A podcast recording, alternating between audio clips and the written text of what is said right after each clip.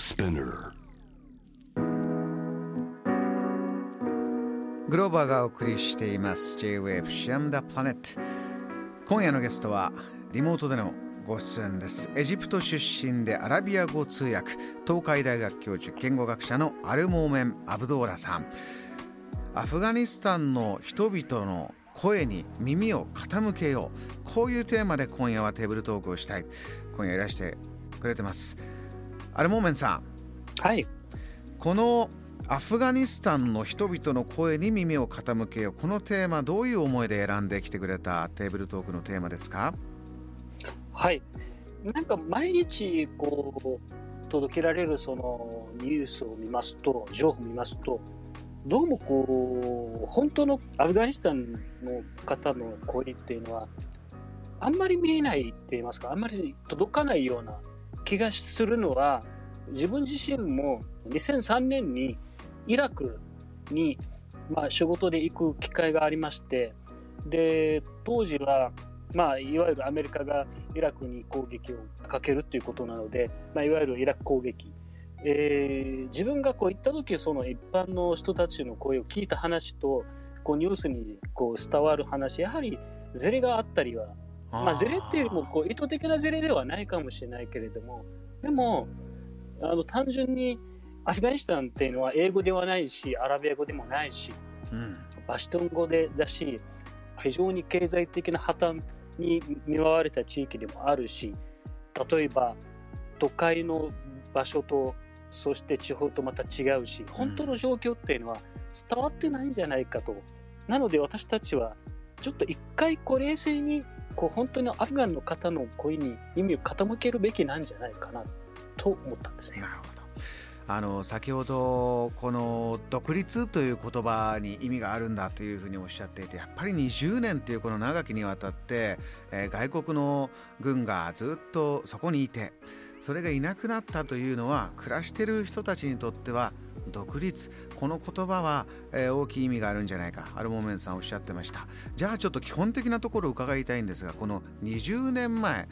何がこのアメリカで言えばアメリカ史上一番長い戦争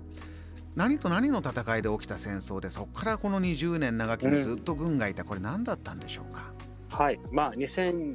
1年の9月11日のいわゆる9.11の同時多発テロっていうものが当然アメリカ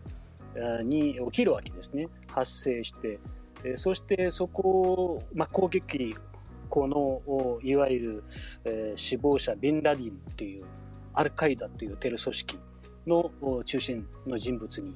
浮上するんですけれどもそのこうビンラディンが囲まっているところはアフガニスタン。であって当時のブッシュ大統領がもう渡してもらえないんであればこちらから攻撃に行くみたいな話になって結果的にはアメリカがそのアフガニスタンに攻撃をこう仕掛けることになったというのが流れなんですね。うん、で本当はアルカイダ撲滅して、まあ、いわゆるテロ組織を、まあ、一つはねあのいわゆるその人たちは撲滅すればもう終わる話はずだったんですけれどもなぜかそこから現在に20年、続くことになるんですけどまあ撤退するあるいはこのその戦争を終わらせる機会はいくらでもあったと思いますけれども途中でアフガニスタンの、いわゆるこうテロの拠点にならないように新しい社会を作り変えるとかつまりその当初の目的とかなりずれた話になってしまった結果結局泥の中になって結果的には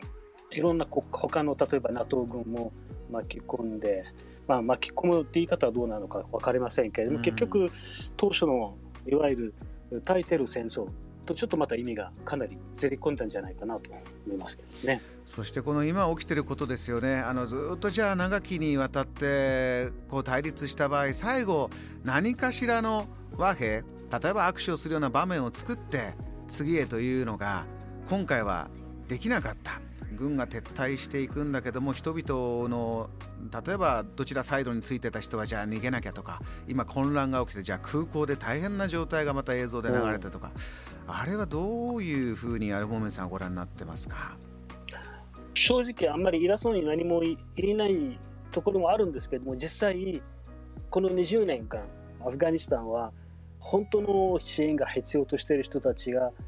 見捨てられた感じがします。ここでやっぱり私どうしても日本のある人物の言葉を思い出しますけれどもあのビシャワル会議、えー、というこうアフガニスタンずっと支援してきた人道支援してきた団体なんですけれどもの代表者中村医師という名前で知られていると思いますけれども彼が語った言葉平和には戦争以上の忍耐と努力が必要というふうに語ったものであって、うん、彼今頃もし生きていれば多分おそらく、えー、いろんなことを語ってくれてたと思いますけれどもアフガニスタンには社会を作り変える必要はなかったと思いますけどね。えー、っと非常に社会をいわゆる自立させるとか彼らのその文化をこう尊重しながらある意味ではこう社会全体の対するその人間のその生活向上とかそういったものだったら特にあの軍を派遣する爆弾を落とすこともなかったと思いますけれどもね。結局中村医師が最後にあそこが必要なのが、まあ、農業に例えば用水路を作るとかですね、ええうん。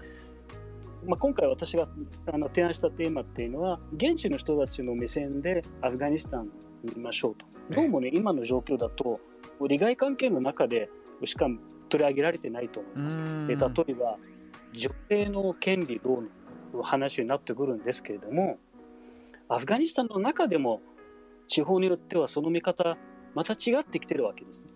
都会の人も当然地方にちょっと田舎に行くと伝統もあったりやはり生活習慣っていうのは女性は一般的には男性と交わらないとかそういうとこ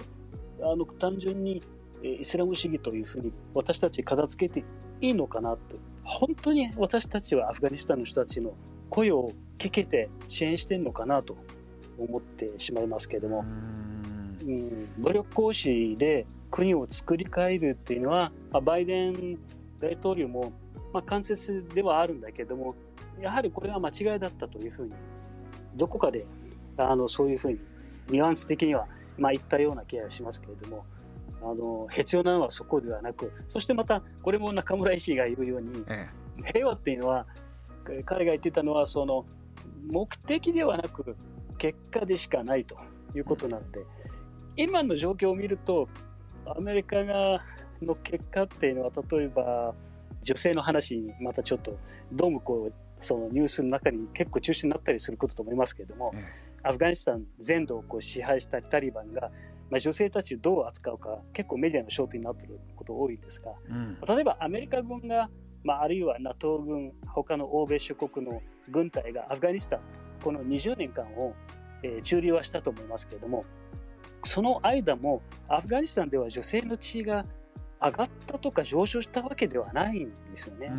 そしてアフガニスタンの政府のその中央統計局のデータによればアフガニスタンの今の女性の84%以上は教育を受けていないんですね。なるほど。高等教育を受けることができたのは2%に過ぎない、うん、この20年間の間ですよ。うん。だからタリバンの問題ではなくタリバン見方によっては善にも見えるし悪にも見えるし私が言いたいのがその外から外国の部隊がやってきてこう近代国家をこう作り変えるっていうのは非常にこう見方としては甘かったのではないかと思いますけれどももう一つやっぱりイスラムと重ねるのがすごく私たちも少し迷惑かかってしまうんですけれどもまあ意図的ではないけれどもこう今タリバンは前は反政府武装勢力というふうな言い方で紹介されてましたけれども今はイスラム主義勢力。まあ、このタリバンとイスラム主義どうしてどうしてもこうセットで紹介しなきゃいけないのかなとたまに思いますけれども、まあ、ちなみにイスラムの考えでは女子教育をこう全然全く禁じてないんですね。これはもう普通に受けるべきなんです。そこをどうもこうその話を私が語っても信じてもらえる人は少ないのかな。でイスラムのその言葉で預言者モハンマドの言葉をですね置かれれば男性でも、まあ、いわゆる男子でも女子でも全てのムスリムには知識を探求する義務があるとちゃんと明記されてるわけですから、えー、あのぜひイスラム教徒とイスラム教と個別でちょっと考えてみるのも一つのうん、大事なところかなと思います。Jam, the planet.